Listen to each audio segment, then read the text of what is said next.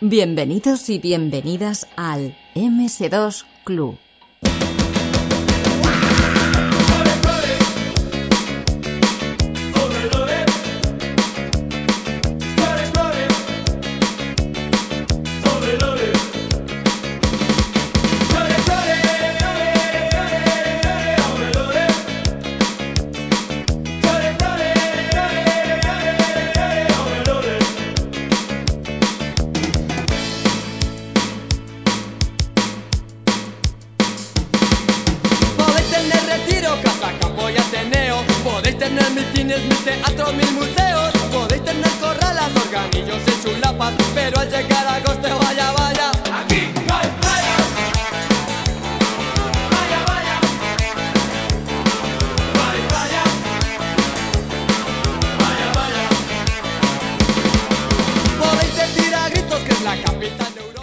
1996 salieron varias aventuras gráficas en España. Tenemos Drácula de Alcachofa Soft. Tenemos eh, Three Schools of the Toltecs, ¿no? las tres calabras de los Toltecas de Revistronic. Y tenemos otra aventura gráfica que es Alfred Pelrock de DDM Digital Dreams Multimedia. Y hoy tenemos aquí a una de las personas responsables de que saliese adelante, que es eh, Juan José Gil Méndez. Eh, hola Juanjo, ¿qué tal? Hola, ¿qué tal? Buenas. Muy bien. Pues bueno, oye, eh, lo primero de todo, muchísimas gracias por, por atendernos, porque te tenemos que hacer rememorar cosas de hace casi 30 años y, y siempre, no siempre es fácil, no siempre es fácil. Gracias, gracias a vosotros. Bueno, oye, eh, ¿cómo entras en esto de, de la informática? Porque, claro, tú en- no entras en los 8 bits, ¿no? Entras ya directamente a programar en 16 bits. Lo que no sé es si tu primer contacto fue con una máquina anterior o ya directamente entras en, en el mundo del PC. No, no, no, para nada. Yo entré, eh, como dices, en los 8 bits, eh, no exactamente en videojuegos, aunque tardé poco en, en empezar a hacer jueguecitos, pero cayó un Spectrum en mis manos, eh, pues no recuerdo ni cuándo, pero a mediados de los 80. Vale. eh, que eh, me- mis padres me compraron un Spectrum cuando ni siquiera sabían lo que era aquello, pero intuían de alguna manera que aquello me iba a gustar. Y enseguida empecé a hacer pequeños jueguecitos eh, en Basic, eh, hasta que se me quedó más o menos pequeño, tanto el, tanto el lenguaje de programación como la máquina en sí. Y es entonces cuando empecé a descubrir eh, el mundo de los PCs y empecé a ver algunos juegos y empecé a tener claro que aquello era lo que me gustaría hacer. ¿Cuándo, cuándo lo viste claro? O sea, ¿viste un juego en PC y dices, hostia, esto en el Spectrum ni, ni de coña lo voy a poder hacer? Mm, fue un, un juego en particular al que todavía sigo debiendo todo, porque no sería mi vida igual si no hubiera sido por ese juego.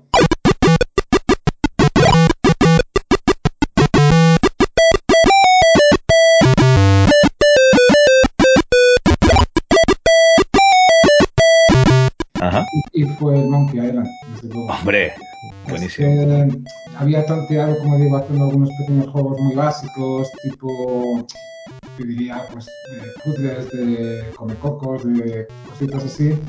Ajá. Y claro, cuando, cuando vi el Monkey, dije, "Pff, a mí me da igual lo que tenga que hacer, lo que tenga que estudiar o lo que tenga que hacer, pero yo quiero hacer algo parecido a esto, desde luego, porque ya no era el juego en sí, era la combinación de, de diferentes artes, de literatura, de música, de puzzles, un juego súper divertido, en fin, un juego que me ha marcado a mí y a, y a- y a tantos otros, ¿verdad?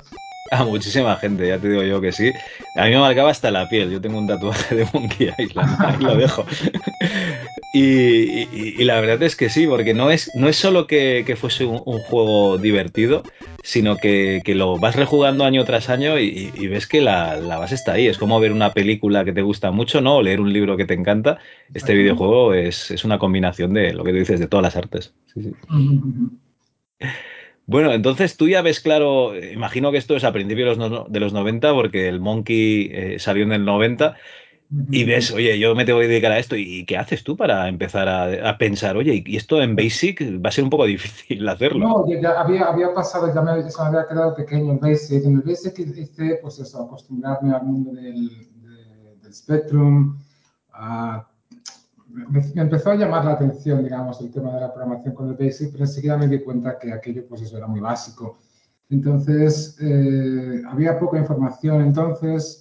Éramos tres o cuatro en el instituto que teníamos una cierta, un cierto gusto por la programación y entre unos y otros, pues alguien creo que comentó que el siguiente paso era el código máquina.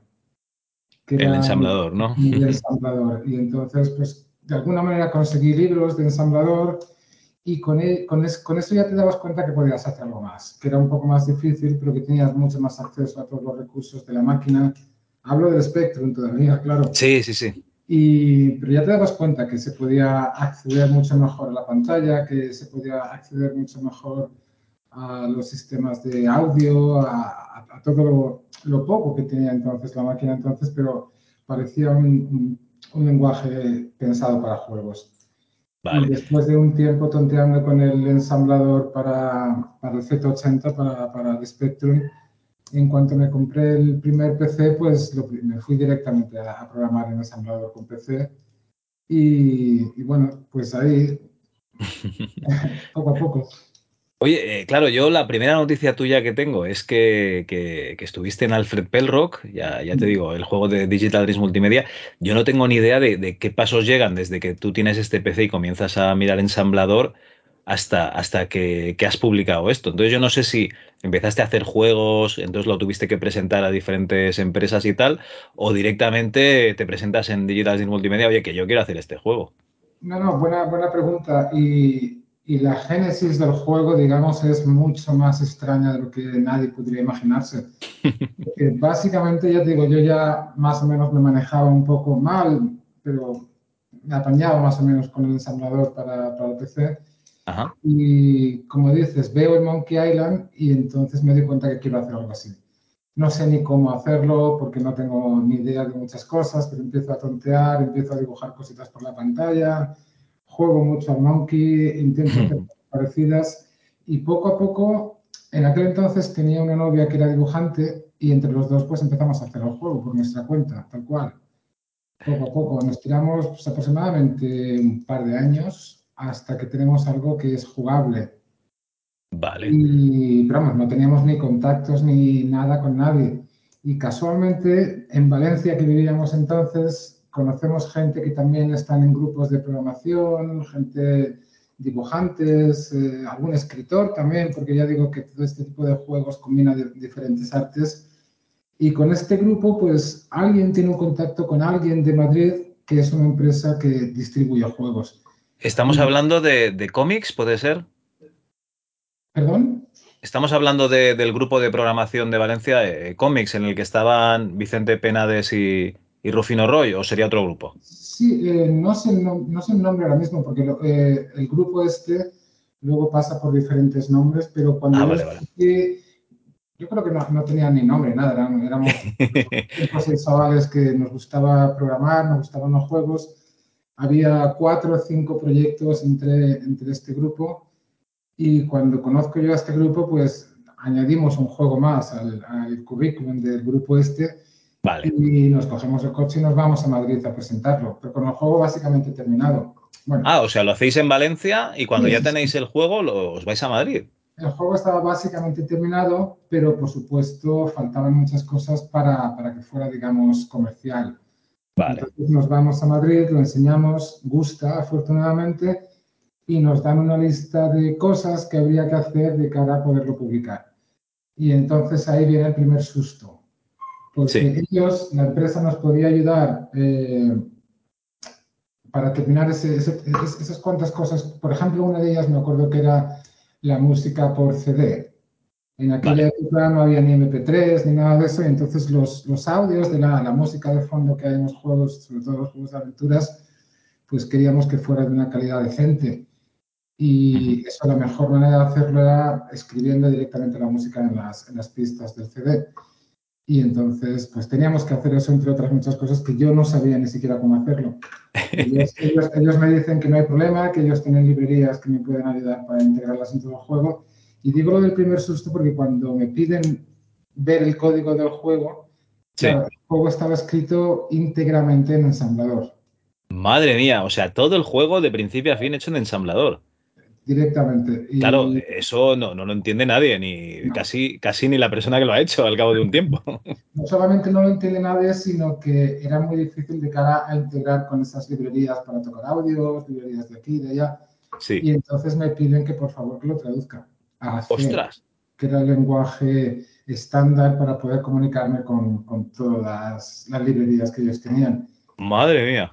En aquel entonces yo ni siquiera sabía C, así que me lo tomé como un challenge, como un reto, ¿verdad?, para, para poder aprender C.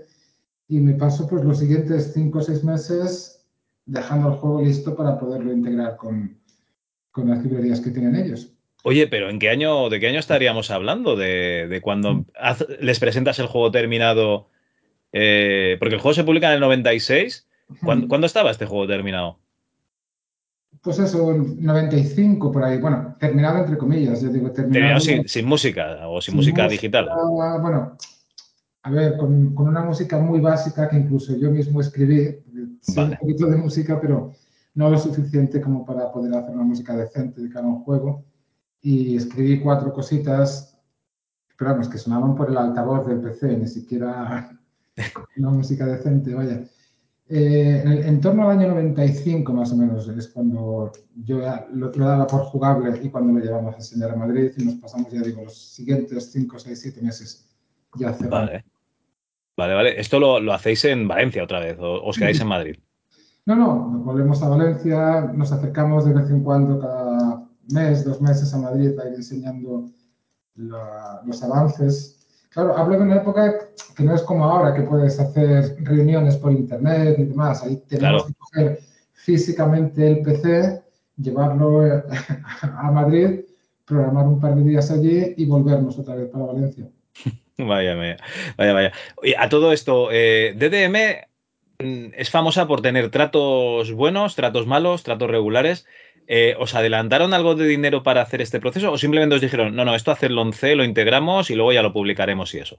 Iban, iban, iban adelantando algo, pero sinceramente de una manera bastante rácana. Al principio muy bien y cada vez un poquito peor, hasta que al final conseguimos terminar el juego bastante a regañadientes y con bastantes broncas de por medio.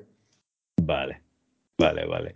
Eh, Estamos hablando, perdona, de, de una época en la que básicamente solamente había esa empresa en España. Creo que había otra en Barcelona. Y, y la verdad es que lo he pensado mucho esto, porque por ahí pasamos mucha gente, gente bastante buena, gente que ha acabado en, en Sony, gente que ha acabado en Electronic Arts, yo que he acabado mi última temporada en Microsoft trabajando en Londres. Quiero decir que por esa empresa ha pasado gente muy, muy buena y podrían haber hecho un grupo inmenso. Podríamos haber sido la envidia de, sinceramente, de, de muchísimos países. Y por seguramente la falta de previsión a largo plazo, porque se querían resultados obviamente ya, Sí, después no se pudo hacer. Conseguimos sacar el juego más o menos, pero, pero ya digo, a regañadientes al final. vale, vale. Oye, eh, para eh, antes de las conclusiones de, de- de esto, que, que- que veo que vas hacia allí, eh, vamos a analizar un poquito más el, el funcionamiento, ¿vale? Eh, allí tendrías un productor ejecutivo, supongo que sería Mario de Luis, Mario Luis, sí. que es el que se encargaba de decirte, pues, eh, en el primer caso lo del sonido, ¿no? Vamos a integrar la- las librerías de sonido y tal, y orientarte. eh, lo que es la aventura en sí, ¿os hicieron hacer algún cambio también? Ah, no, realmente, bueno, sí, sí, y no, o sea, nos, nos dejaron realmente bastante libertad porque el juego estaba básicamente acabado, Sí, pero en, en esta última fase la verdad es que fue muy divertido porque yo en, en aquella época en Valencia estaba viviendo con, con un chico que era, entre otras cosas, escritor, Ujú. poeta en particular, y entonces cogió los diálogos que yo había hecho junto con mi novia entonces y sí, le dio un repaso muy serio y, y tuvimos serios problemas con la censura.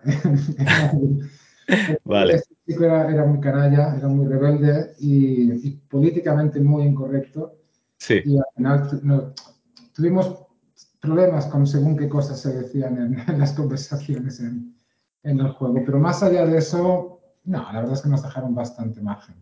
Claro, o sea, el juego en teoría iba orientado para, para niños. O sea, realmente, según lo que pongas, no se puede, no se puede poner.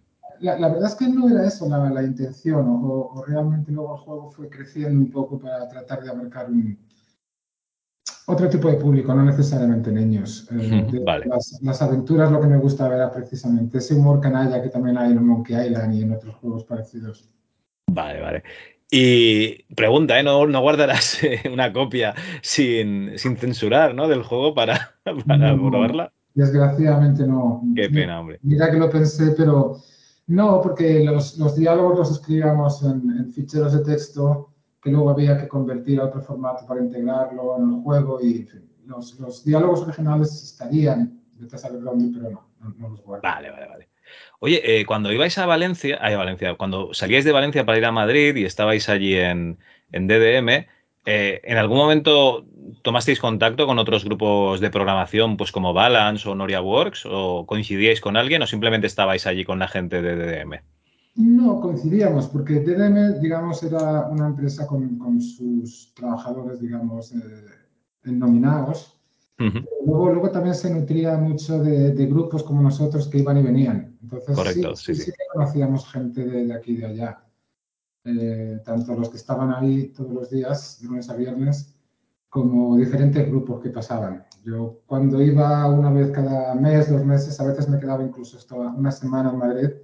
Y sí, sí que, sí que había un ambiente muy, muy creativo, muy, muy interesante de gente con, con- con mucha iniciativa, con, con muchos proyectos muy interesantes. Eh, y lo que comentas, ¿no? El problema era que al final no había nadie que apostase por, por seguir adelante con esos proyectos, ¿no? Claro, no, no lo había. Eh, nosotros en, en aquella época, cuando estábamos cerca de terminar aquel juego y otros que teníamos en el grupo, Sí, pues claro, nos preguntábamos qué iba a pasar después y no, no veíamos muy claro el trato, no veíamos muy claro el futuro en esta empresa y a la vez pues oíamos mucho hablar de, de Londres, de California, de Japón, que era donde parecía que se iban al final todos los programadores de juegos. vale, vale. Oye, y, y en, en ningún momento no fuisteis a, a ver a, yo que sé, a Dynamic, ¿no? Eh, que eran la competencia, porque, bueno, no sé si lo sabes, ¿no? Que, que DDM y Dynamic estuvieron en disputas por, por el PC Fútbol y la, el PC Liga, ¿no? Que era la copia de, de PC Fútbol de DDM. Y, y digo, a lo mejor no fuisteis a ver la competencia, a ver, no. No, no, porque cuando, cuando en, en mi caso en particular, cuando fuimos a enseñar aquel juego eh, y gustó, pues enseguida firmamos un contrato de bastante exclusividad. Es decir, cuando, Vale. cuando, cuando tienes veintipocos años, estás tratando de, no digo yo de meterte en una empresa, porque, o sea, en una industria quiero decir, sino que apenas existía industria y al final piensas que el juego que llevas tanto tiempo haciendo te lo vas a comer con patatas y llega cualquier distribuidora y te, te ofrece sacarlo, pues firmas lo que sea, obviamente. Vale, vale. Sí, no, el mapa, el mapa estaba claro. Estaba DDM y Dynamic en Madrid, eh, Noria Works, que al final le editaba con, con Dynamic, o sea, muchos grupos independientes que tenían que acabar publicando con ellos. En Barcelona, supongo que te refieres a Bit Managers, Sí, y luego sí, estaban Gaelco y un par de empresas que sacaron algunos arcade y, y poca cosa más. Sí, sí. Poca cosa más, porque además estamos hablando de una época que, que no había internet y era muy difícil siquiera también saber qué se cocía por ahí, por otros sitios, claro. Oye, eh, lo que es el- la edición de, de Alfred Pelrock, que es la típica edición de, de kiosco, ¿no? Con su caja de CD y el cartón grande, eh, ¿teníais alguna orientación? O sea, ¿vosotros queríais sacarlo de, alguna manera y os dijeron, no, no es que el formato va a ser este o directamente ya, os parecía bien que saliese así mientras se hubiese publicado? Claro, estábamos un poco vendidos. Realmente eh, firmamos, ya digo, lo que sea y bueno, para mí la ilusión era ver aquel juego en, en- en las librerías, en los kioscos, donde fuera. Eh, el formato daba un poco igual, realmente. Yo estaba más preocupado en, en lo que es la programación, el código, el juego en sí, más, Vale. más que el formato. Daba un poco igual, realmente. Vale, vale. Oye, eh, me comentas que los dibujos los hacía tu, tu novia de aquella época y da la casualidad de que en este proyecto me salen como gráficos no una ni dos, sino tres chicas, que es algo nada habitual en, eh, ya te lo digo yo, o sea, en, en la historia del software español de los Ya. 90 es muy raro y no sé cuál de las tres es.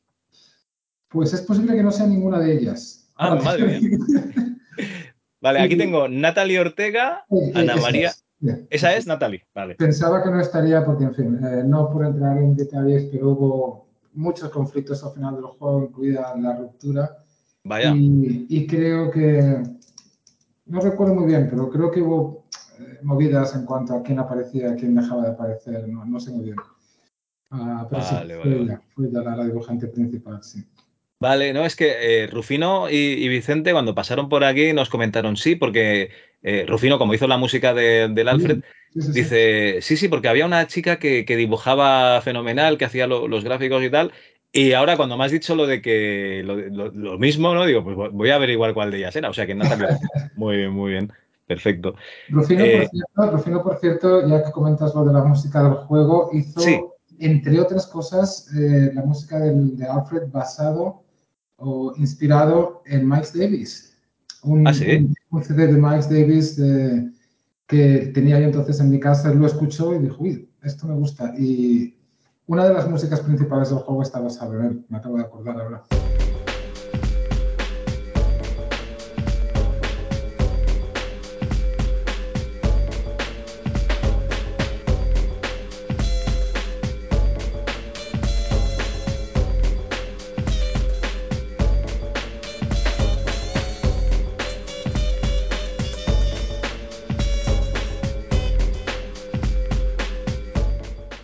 Muy bien, ¿ves? Eso no.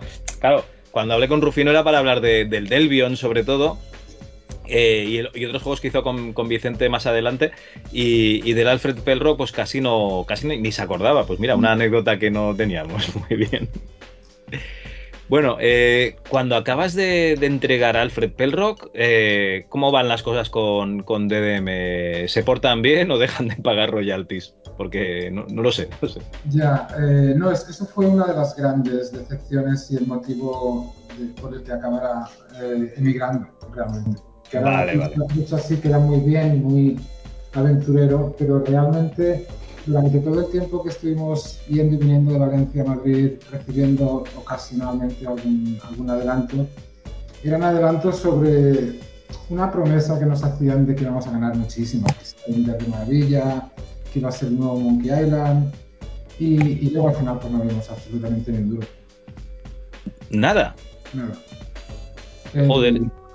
Eh, las- lo- eh, los adelantos que tuvimos durante 5 o 6 meses eh, y ya está. Entonces al final vimos el juego publicado, sí, muy bonito, pero no, realmente no, no vimos ni un duro. Ostras, madre mía. Eh, mira que, ha habido, ya te digo, tratos de todo. La primera vez que hablé con ella, con, con alguien, hablando de, o sea, de un juego publicado por DTM, estaban muy contentos porque les habían, digamos, salvado de, de- de alguien que no les iba a pagar. Me acabas de dejar muerto. Madre mía.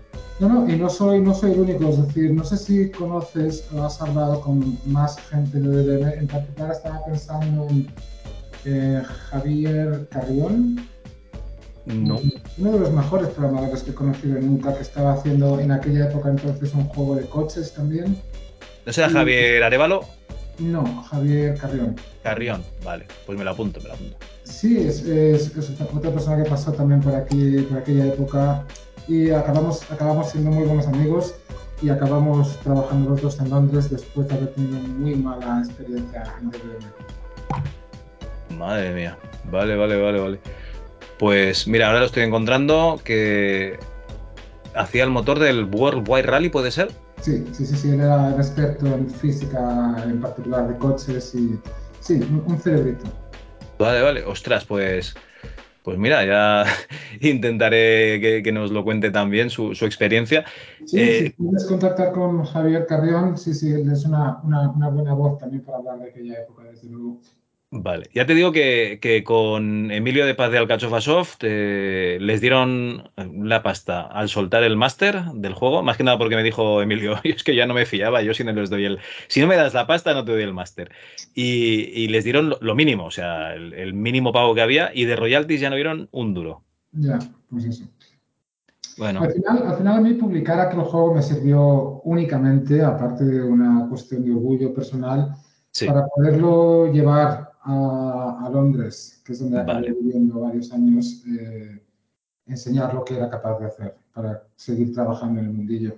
pues si quieres pasamos a Londres, ¿no? O sea, estás decepcionado de, de cómo se vive en España. Comentas Sí. que te habían comentado amigos que, que había que emigrar, ¿no? Para vivir de esto. Sí, en aquella época, sobre todo cuando íbamos a DDM, eh, ya digo, era una época que no había internet ni nada, o sea, que no, no sabías muy bien qué es lo que estaba pasando por el mundo. Sí. Pero cuando nos acercábamos a DDM, pues ellos sí que tenían pues, las últimas revistas, que era, digamos, el equivalente que hay en internet en aquella época.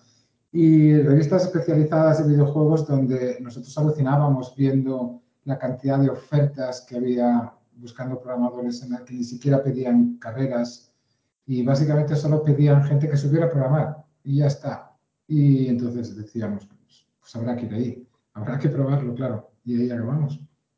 Vale, vale. Eh, entonces, mm, digamos, ¿contactas con alguna empresa desde España o ya te vas a la aventura y dices, oye, me voy a Londres a pisar aquí los estudios que hay a ver qué pasa? Sí, me, me, me fui a la aventura, me fui un, par de, fui un, par de, meses antes a trabajar de camarero en Coventry, vale. una, una pequeña ciudad ahí al lado de Birmingham.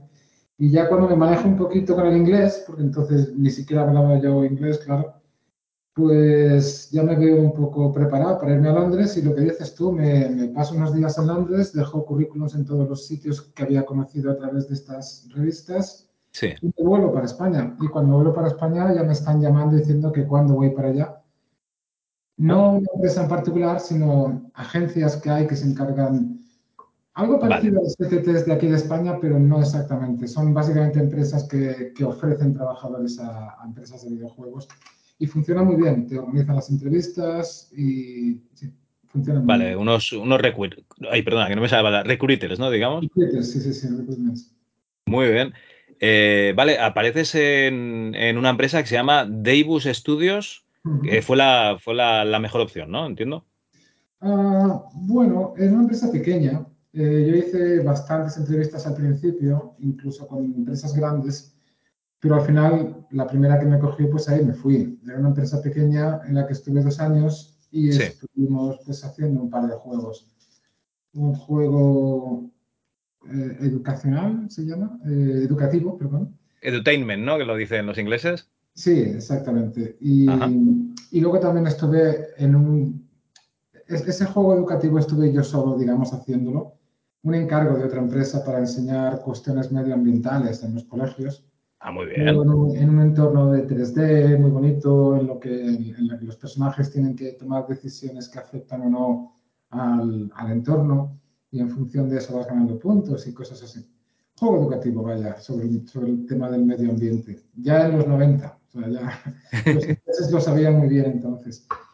Y... Bueno, a ver, eh, más o menos debes de tener un par de años más que yo aproximadamente. Y a mí ya me estaban diciendo entre el agujero y la capa de ozono y que se acababa el petróleo, ¿no? que, que esto había que cambiarlo. Sí, sí. Muy bien, estamos hablando del Edgar Torronteras Extreme Biker, ¿puede ser? No, ese es, ese es el otro que te iba a comentar. Este que te digo, no creo que ni aparezca en, en, en la página. Es un juego que fue encargado por colegios y lo hicimos en un año, por ahí más o menos.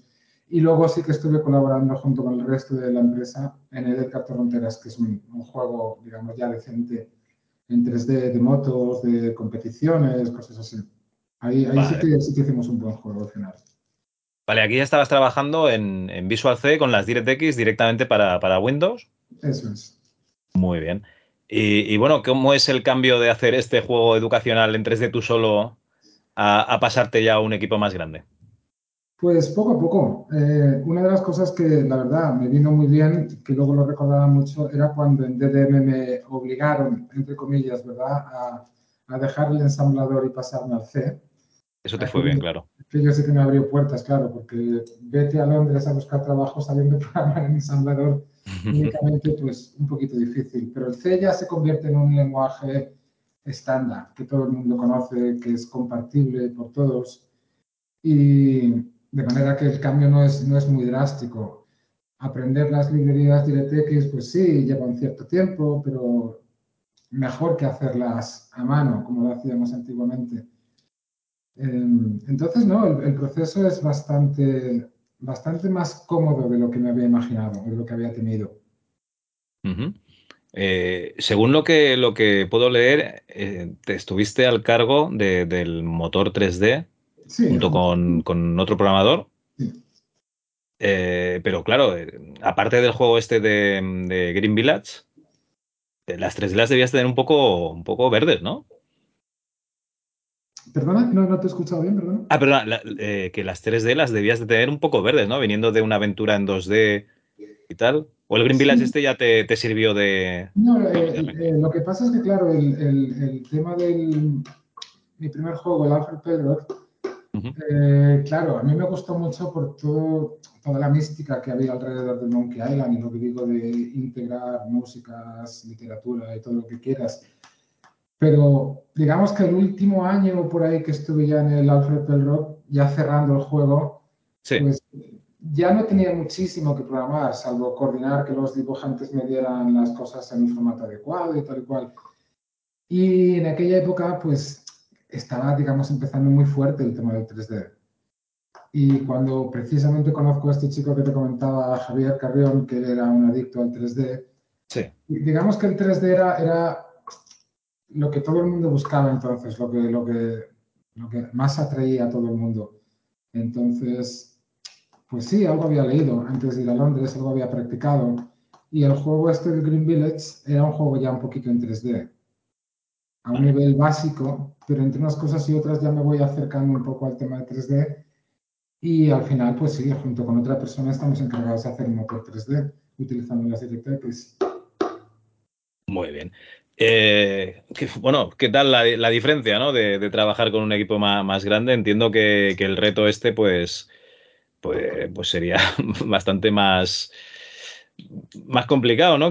Que, que lo que habías hecho hasta ahora. Yo creo que era, es lo más complicado y es, y es, un, y es, un, es una situación que estoy todavía a día de hoy, te diría sinceramente, eh, viviendo. Quiero decir, eh, trabajar en equipo es muy difícil, sobre todo, sobre todo cuando, cuando uno ha empezado como yo en plan autodidacta por su cuenta. Ujú. Quieras que no, todos cogemos vicios y programamos de una manera muy, muy loca, sinceramente. Pensando que lo verás solo tú el código, ¿no? Sí, no, quiero decir, eh, sobre todo cuando vienes de una época en la que al no haber internet y te enfrentas, te enfrentas a retos que es muy difícil superar, pues desarrollas una manera de encontrar 40.000 posibles soluciones, ¿sabes?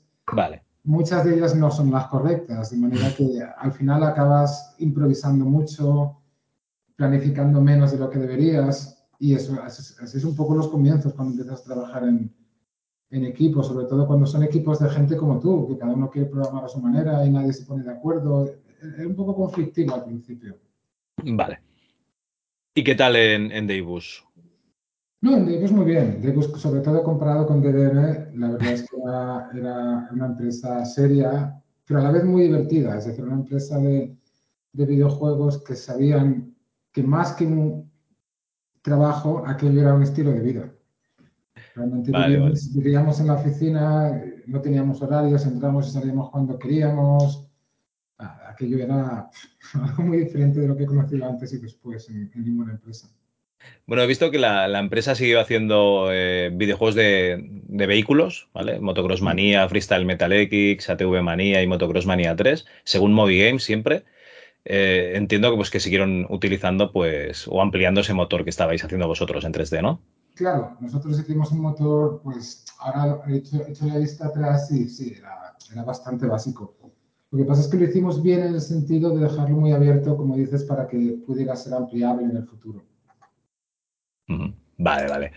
Y, y bueno, eh, en el año 2000 dejas, perdón, eh, sí, en el año 2000 dejas eh, Deibus y te cambias de, de sector directamente, o sea, abandonas el mundo de los videojuegos. Sí. Y eso ¿Qué ha es pasado? estado- es algo que me ha estado persiguiendo desde entonces. De hecho, he vuelto al mundo de los videojuegos hace relativamente poco, aunque nunca lo he dejado del todo. Vale. ¿Qué qué pasó? Pues lo que te digo, que en aquella época, en aquella empresa en particular, y otras que conocía por amigos, que acabé conociendo en Londres también dedicados a los videojuegos, aquel trabajo era más que un trabajo, era un estilo de vida. Es decir, yo muchas veces llegué a dormir en la oficina. Es cierto, Vale. eh, no teníamos horarios de entrada, pero tampoco teníamos horarios de salida. Entonces, aquello era demasiado. Era, era muy bonito y muy estimulante y muy gratificante durante tiempo, pero al final acababa quemando y mucho. Vale, digamos que no es compatible con una vida ordenada, ¿no? Y, y un poco cuando te vas haciendo más adulto y quieres eh, tener, pues eso, eh, pareja, familia, etcétera, se, se- se complica la cosa, ¿no? Bueno, no, no, no, fue tanto por el tema de, digamos, ahora que está en la palabra, ¿verdad? La, ¿cómo se dice? La integración, la conciliación, ¿verdad? La conciliación entre familia y, y trabajo, sino básicamente que no me daba tiempo para salir de marcha.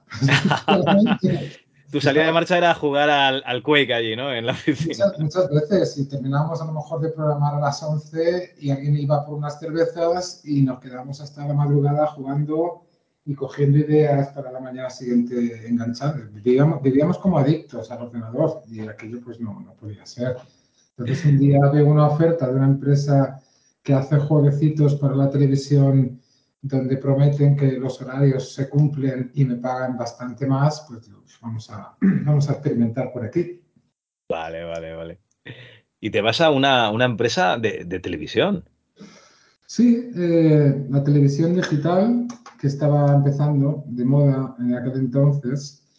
Eh, sí, una, una, una, ¿cómo diría? Es una, unas librerías que tenían que permitían programar para la televisión directamente. Uh -huh. Era un poco como la vuelta al, al, mundo del Spectrum, porque te permitía hacer jueguecitos muy básicos que se podían jugar directamente con el, con el mando de la tele.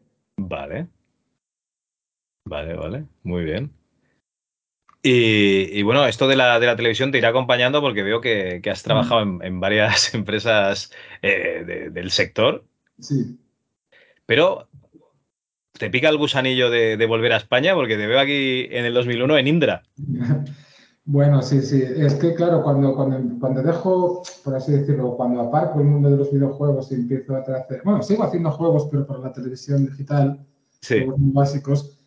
Eh, pues al año siguiente o por ahí, quiero recordar, es cuando veo una empresa en Madrid que estaban haciendo lo mismo. Eh, estaban empezando a hacer juegos usando esas mismas librerías. Eh, OpenTV me parece que se llamaba. Uh -huh. y, y, por curiosidad les mando el currículum a ver qué me dicen y, y, tardan nada en decirme, por favor, cuando vienes aquí. Hazte cuenta que era una época que no había casi nadie en sí. España que controlara esas librerías y que encima tuvieran una cierta experiencia ya. Entonces, claro, me, no es que tuviera, digamos, la morriña de volver, pero por curiosidad mando el currículum y, y me insisten, me insisten, algunos amigos ya se vuelven y, y, bueno, pues digo, ¿por qué no? Vamos a volver para allá. Vale, vale. Y vas a una consultora, que es la, la, empresa típica española, es el DDM de, de, los informáticos que no hacen juegos, ¿no? Cierto, ¿verdad? He oído, he oído más, más gente que también lo ha comentado.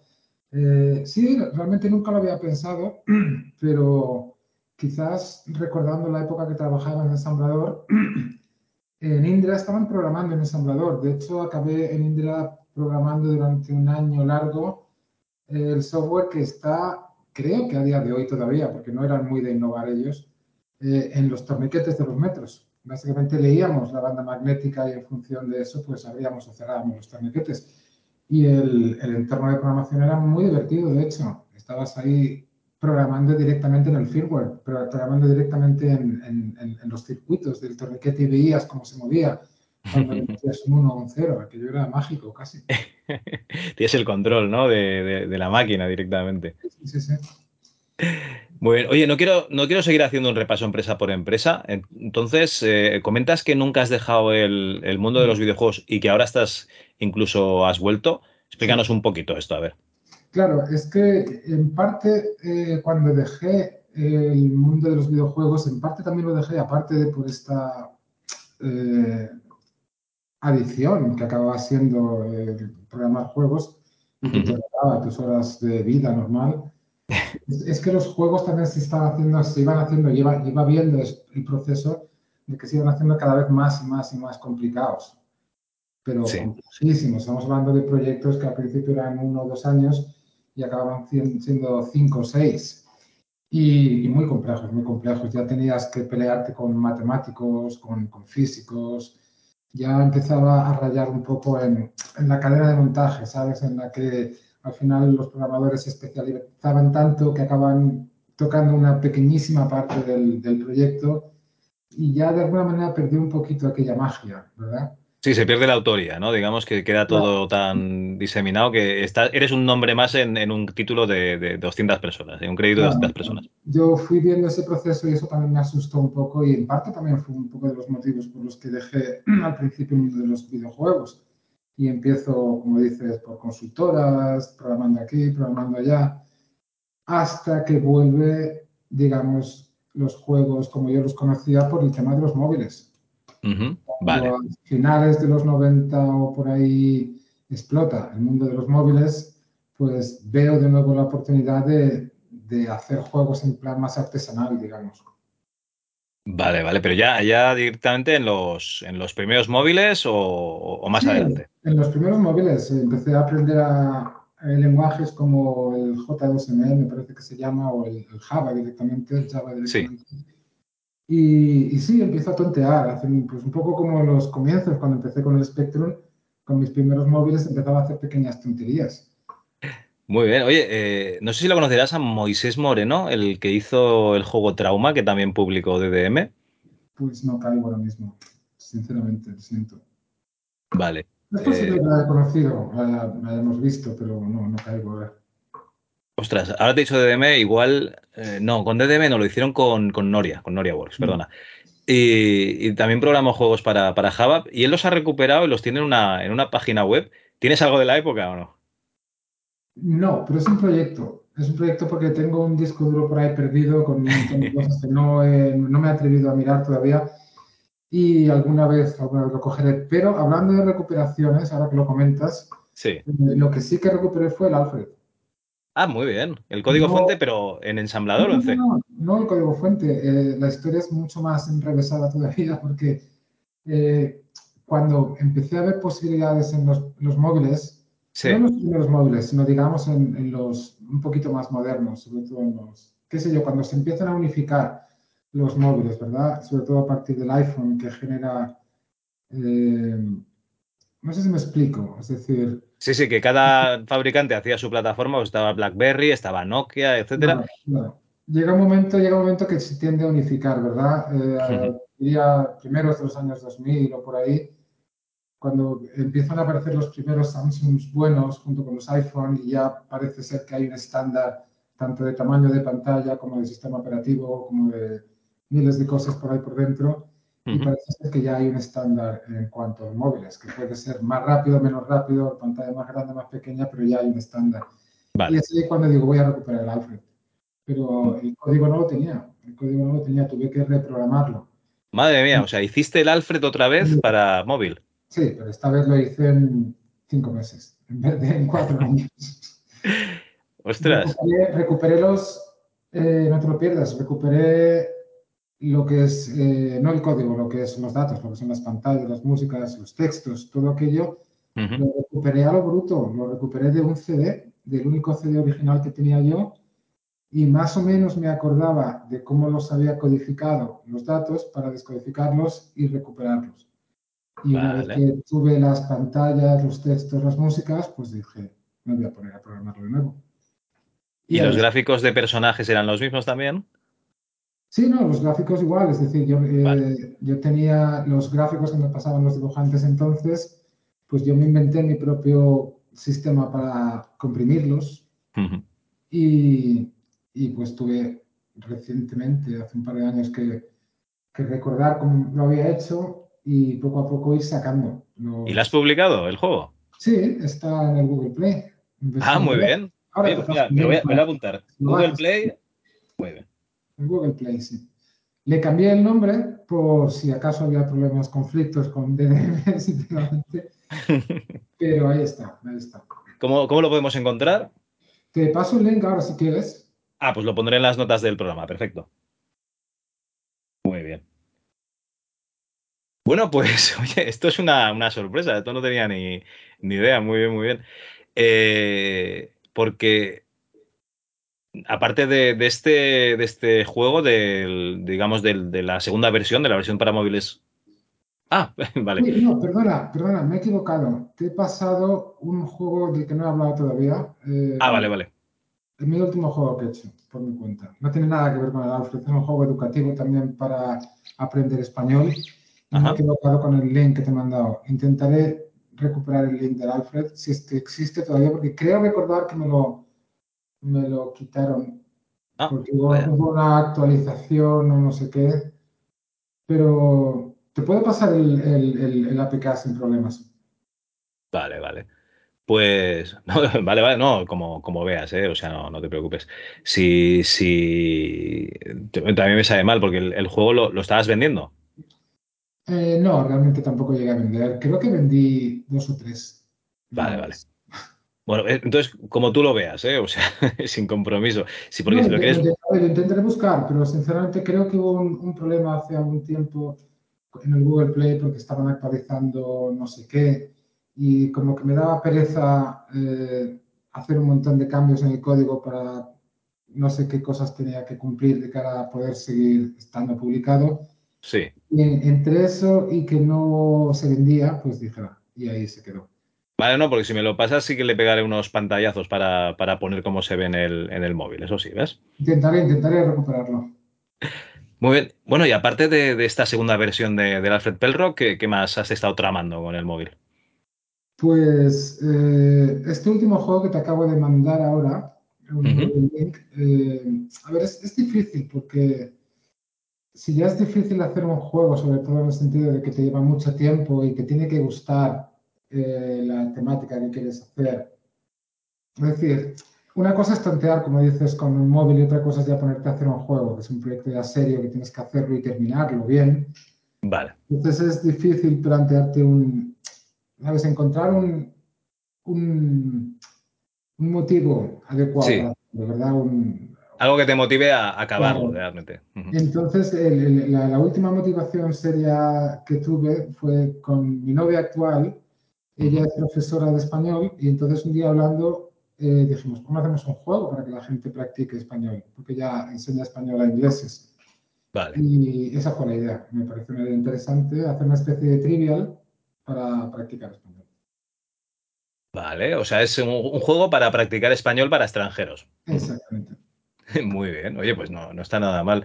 Estoy viendo aquí la, la pantalla. No le voy a dar al vídeo por si se corta la conversación, ¿vale? Pero, pero luego le echo un vistazo y lo, y lo metemos en las, en las notas del, del programa también. Muy bien.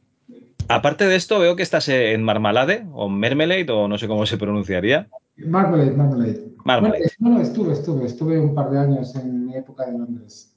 Ajá. yo también, sí. ¿Y en, en esta época sacaste algún juego también con ellos o...? Eh, Marmalade es, es una empresa curiosa Ajá. porque son, digamos, una productora de juegos, pero también, eh, y esto entronca con otra cosa que me gustaría comentarte ahora, hablando del tema de los móviles, ya digo, me, me, me pareció fascinante al principio el tema de los móviles, pero el problema, el problema es que cada móvil tenía que programarse de manera diferente con respecto de los otros. Ajá. Entonces daba un poquito de pereza ponerte a hacer algo, ¿sabes? Pero todo esto cambió cuando empezaron las cross-platforms engines, ¿sabes? Eh, las eh, librerías como Unity, como Unreal, que básicamente permitían que tú programaras en un lenguaje abstracto y luego se pasara a cualquier tipo de móvil. Claro, esto, esto lo cambiaba todo. Entonces, eh, te decía esto porque Marmalade también quería hacer su propia engine Vale. para poder permitir hacer juegos en cualquier, en cualquier plataforma. Entonces, esta empresa, digamos, estaba dividida en dos partes. Una se cargaba de hacer esa, esa engine y la otra usaba esa engine para hacer sus propios juegos. Vale. Entonces, yo estaba en la, en la parte que hacíamos la engine eh, para permitir que tú programaras una línea en un código en C y que eso luego se tradujera en, en, el, en el, idioma que fuera para, para, el móvil que fuera. Y esto para luego hablar cada, para cada máquina, esto teníais que tener una base de datos espectacular, ¿no? Luego para, para ver cómo teníais que hacerlo. Porque ¿Lo hacíais luego en ensamblador o, o ya ibais en, en C también? Aquello, aquello, aquello, era tremendo, por eso al final la, la empresa no pudo sobrevivir y por eso al final han quedado nada más las grandes como son Unreal y, y Unity. Ujú. Eh, Marmalade estaba tratando de competir con estos dos gigantes que son ahora y pues no pudo. Vale, Entonces, vale, claro, vale. lo que dices tú, eh, son programas muy, muy, muy complejos en los que te permite que tú escribas algo y que luego lo traduzca a, a 20 idiomas, digamos, diferentes, algunos en ensamblador, otros en, en lenguajes rarísimos y cada, cada uno diferente. Todo para permitir que el programador no se entere de todos esos detalles, claro. Sí. Claro, eh, de hecho, por eso se usaba Java en los primeros móviles, porque así te olvidabas de la plataforma, ¿no? Ibas a la máquina virtual y ya está. Vale. Bueno, pues eh, oye, un aspecto muy, muy interesante que no, no, no, lo vamos a tocar aquí porque no sabría ni qué preguntarte, yo soy un completo negado en esto, o sea que... No, pero es, esto, es, esto, es, algo interesante para, para, todo aquel que esté a lo mejor escuchando y se plantee, uh -huh. programar o juegos y quiera dedicarse a esto. Hay mucha suerte hoy en día comparado con la época en la que yo empecé, porque hoy en día se tiende mucho a lo estándar, claro, en aquella época te ponías a programar en ensamblador y te tirabas mucho tiempo para aprender algo bastante difícil y luego solamente servía en un ordenador determinado. Sí. Mientras que hoy en día es, es, es genial que un programador pueda olvidarse de todos esos aspectos y, y, programar y saber que lo que haga puede funcionar en prácticamente cualquier máquina, en cualquier ordenador del mundo.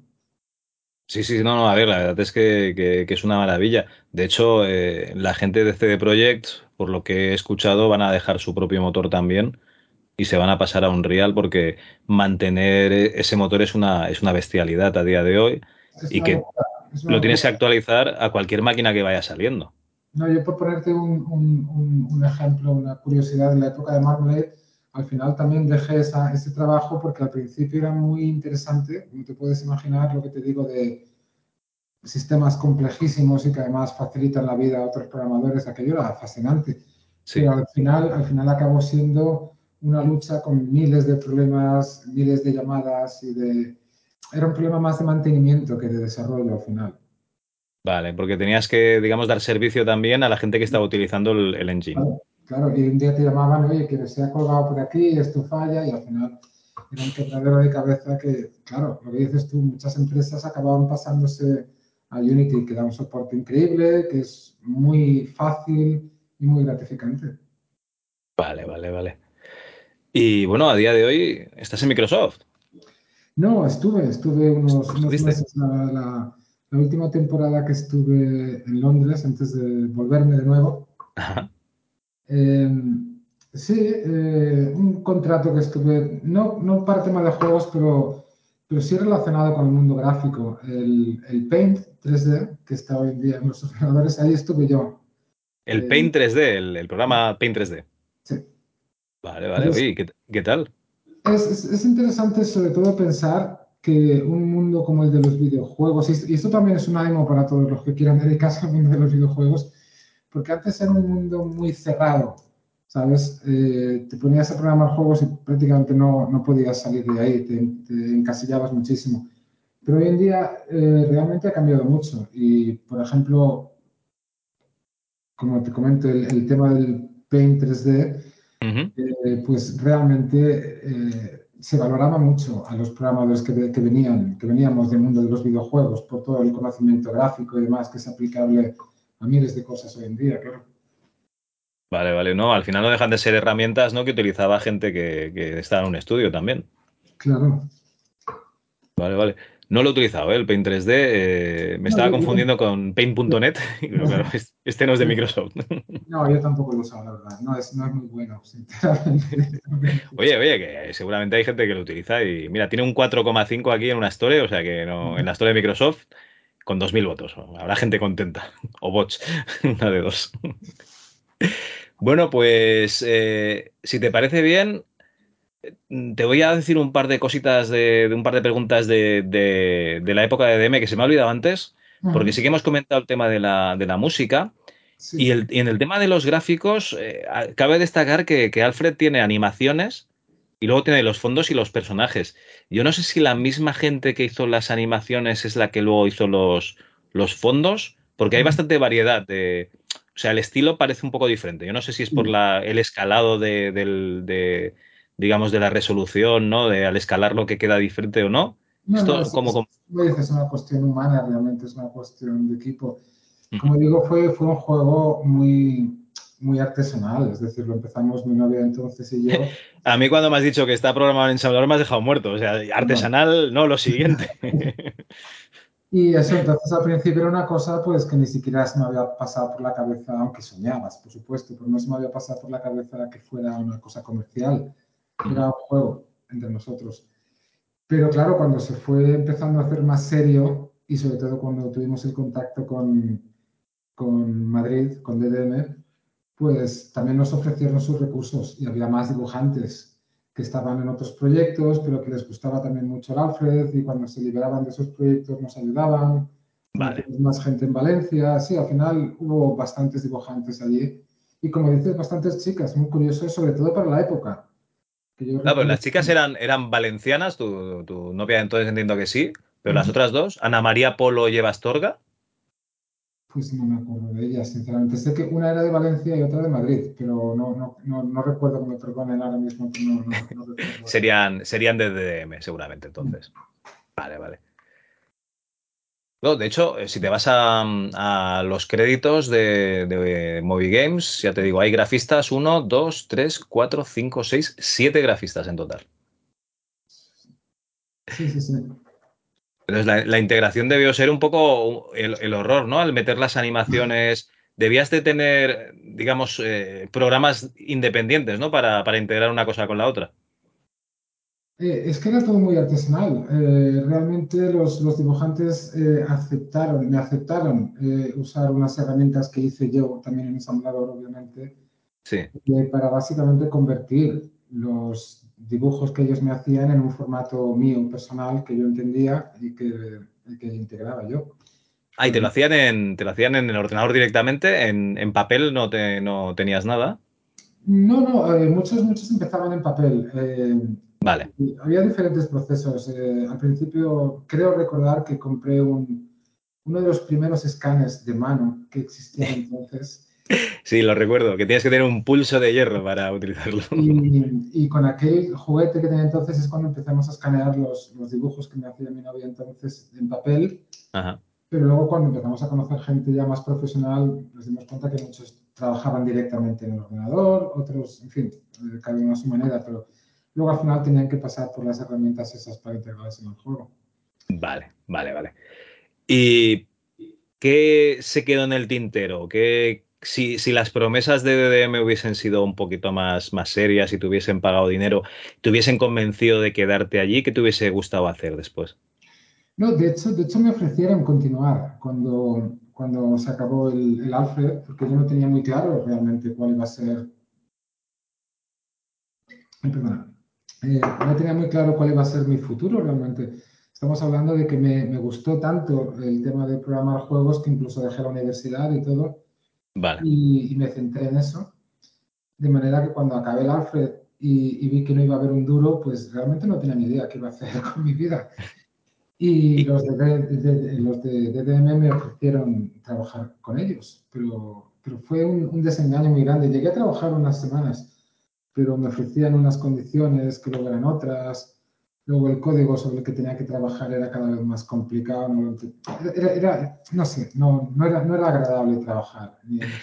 Mira, yo la imagen, la imagen que tengo de DM es eh, la de un programador programando en la pica de la cocina, según nos contaron, en alguna visita a las oficinas. Entonces yo creo que las condiciones tampoco no eran muy ortodoxas, ¿no?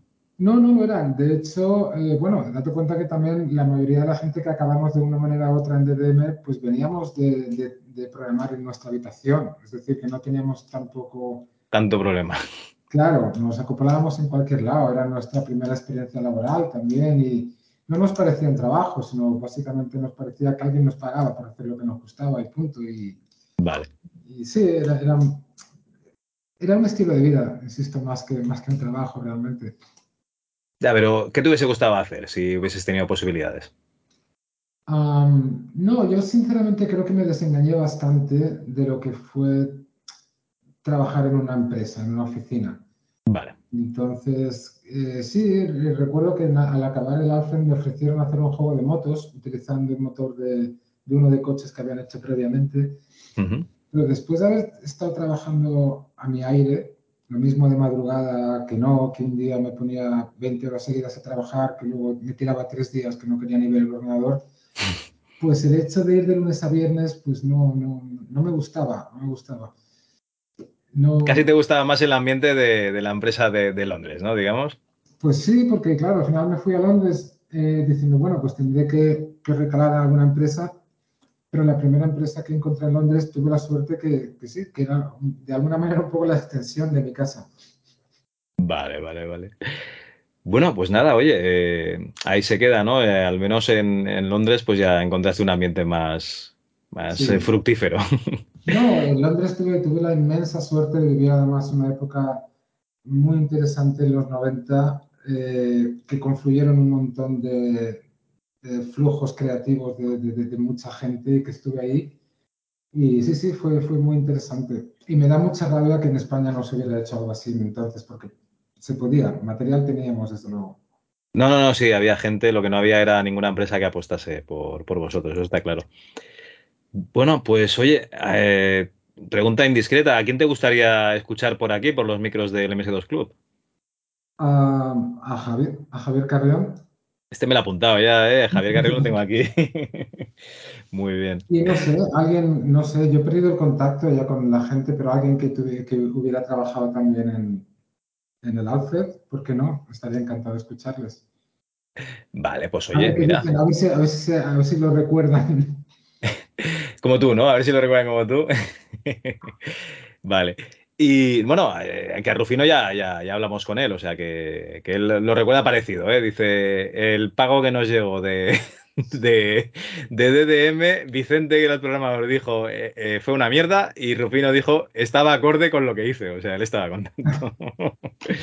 bueno, y ya nos no, has dejado claro no que... No guardo rencor para nada, ¿eh? fue una época muy interesante, conocí a gente muy interesante. Y... Ah, no, no, pero esto, esto no es para sacar rencor, esto es para, ¿cómo te lo dirías? Mm, mostrar la realidad de lo, de lo, de lo que había en... ¿Sabes lo que pasa? Que lo que es la época de los 8 bits, sí que está bastante documentada, la gente sí que ha hablado un poco de, pues, de la programación en Spectrum y tal, y ya sabemos que había muchos, en Inglaterra lo llamaban los eh, bedroom coders, ¿vale? Sí. Que eran chavales que, que, se hacían el programa en casa, lo llevaban a una empresa y se lo vendían. Y en España, pues, eh, esta gente pues, se iba a las, a las empresas, que había muchísimas, y al final acababan sacando su cinta o no según la calidad de, del producto. Claro, pero al haber un poco de competencia, podías, tenías margen tú también de, Sí, o, o, a lo mejor te presentabas por Dynamic, Víctor te decía, pues el juego está bien, pero hay que cambiar los gráficos o no sé qué, o te ibas a, yo que sé, a, a Topo y, y, te lo veía quien estuviese allí, pues, pues Rafa Gómez o quien estuviese, y, y, y, te decía, pues oye, este juego está muy bien, pues venga, va, te lo vamos a publicar. En, en tu caso no, o sea, DDM eh, iba al cuello, iba a, a, a de huello porque no había nadie más, es que estaban Ah. prácticamente solos. ¿sí?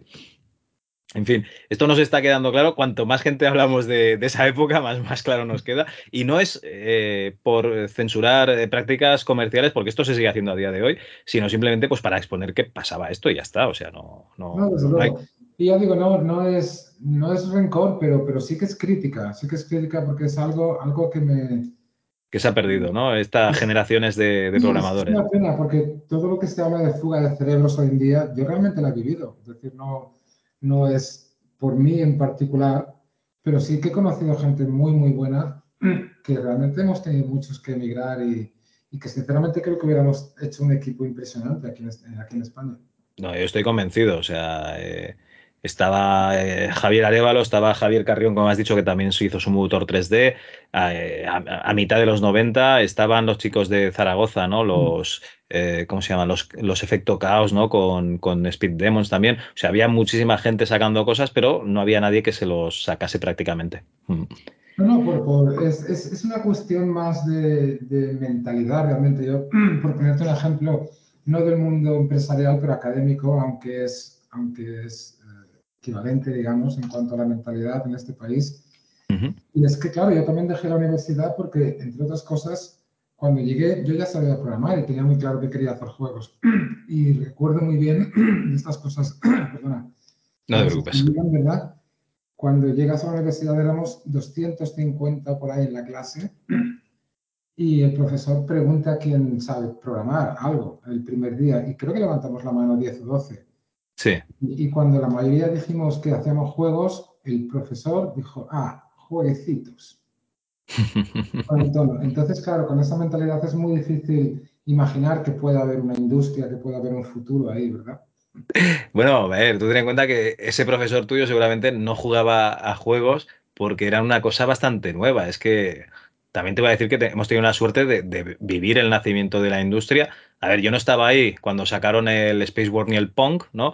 Pero eh, lo he vivido, o sea, comercialmente los videojuegos pues eran maquinitas, luego ya eran consolas domésticas y han acabado siendo las bestias que son ahora y espérate, que todavía no ha acabado esto. Entonces, hemos tenido esa suerte, pero claro, tú estabas hablando seguramente con un señor de 40, 50 años en esa época que para él eran una cosa que él había visto cómo se programaba con tarjetas perforadas y a mí que me estás hablando de jueguecitos. Claro, es, pero, mostrar una cierta curiosidad pues es algo que realmente falta un poco quizás. En el mundo es, académico... Y es lo que sí que vi, es lo que sí que vi en Inglaterra, claro. Tú ten en cuenta que yo estudié la, la carrera un poco más tarde pero vamos, básicamente informática de gestión era muchas matemáticas, contabilidad, economía de la empresa, eh, ya te estaban orientando a que tú tenías claro. que hacer software de gestión o trabajar en un banco. Exactamente, y claro, eso fue muy frustrante para toda una generación de programadores gráficos, no necesariamente de juegos, pero programadores hmm. de juegos gustaban un mundillo gráfico, ver que la única posibilidad era esa, eh, meterte en la programación de gestión, y muchos lo hicieron, desde luego, he conocido unos cuantos. Sí, sí, bueno, y si no, luego pues eh, aprovechabas lo que aprendieses, que la programación normalmente la aprendías fuera de la facultad, pues para, pues bueno, para hacer tus proyectos. Exactamente. Bueno, nos ha quedado clarísimo que tu juego favorito es el, el Monkey Island o uno de tus favoritos. ¿Y, ¿Y, qué otros juegos recuerdas así con cariño? Recuerdo con bastante cariño el Prince of Persia, por ejemplo. Qué maravilla, muy bien.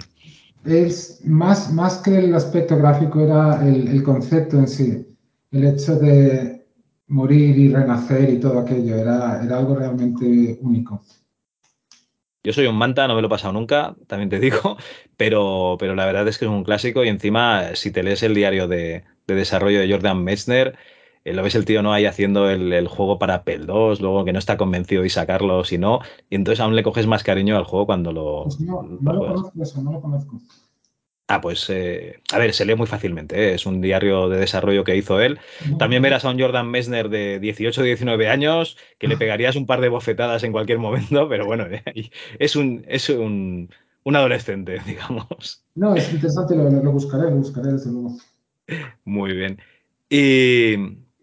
¿Qué te iba a comentar? ¿Y, y qué opinas de que Ron Gilbert eh, nos vaya a sacar la tercera entrega suya de, de Monkey Island? Me enteré hace poco, me enteré hace poco y, y bueno, qué, qué, lástima que me lo acabaras de recordar ahora porque se me había olvidado y digo, a ver, que ojalá que cuando lo vuelva a oír sea que ya pueda acceder a él, ¿sabes? Ah, vale, vale, vale. Así Vamos, que, falta poco, ¿eh? O sea, falta, falta poco, han dicho ¿verdad? que es este año. Uh -huh. No, no, o sea, me, me, cogeré vacaciones en el trabajo o algo para centrarme en él, desde luego. Vale, vale, o sea que lo estás eh, esperando con, con, candeletas, ¿no? Que decimos nosotros los, los catalanes, amb candeletas, molt bé. De hecho, vale, vale. Eh, leí, leí, que el cachondo de, no me acuerdo cómo se llama, eh, perdón. Ron Gilbert, sí. Sí, comentó que de sacarlo los, lo, lo, anunciaría el Día de los Inocentes. Sí, sí, y lo cumplió el tío. Y así lo ha hecho el tío. Entonces, de manera que cuando lo leí dije, uy, ¿esto es cierto o nos está tomando el pelo? Pero claro, forma parte de ese humor suyo. No, pero luego cuando viste el tráiler y, y, pone ahí detrás Devolver, ¿no? Y, sí, sí, sí. y, y Lucasfilm, dices, hostia, esto sí.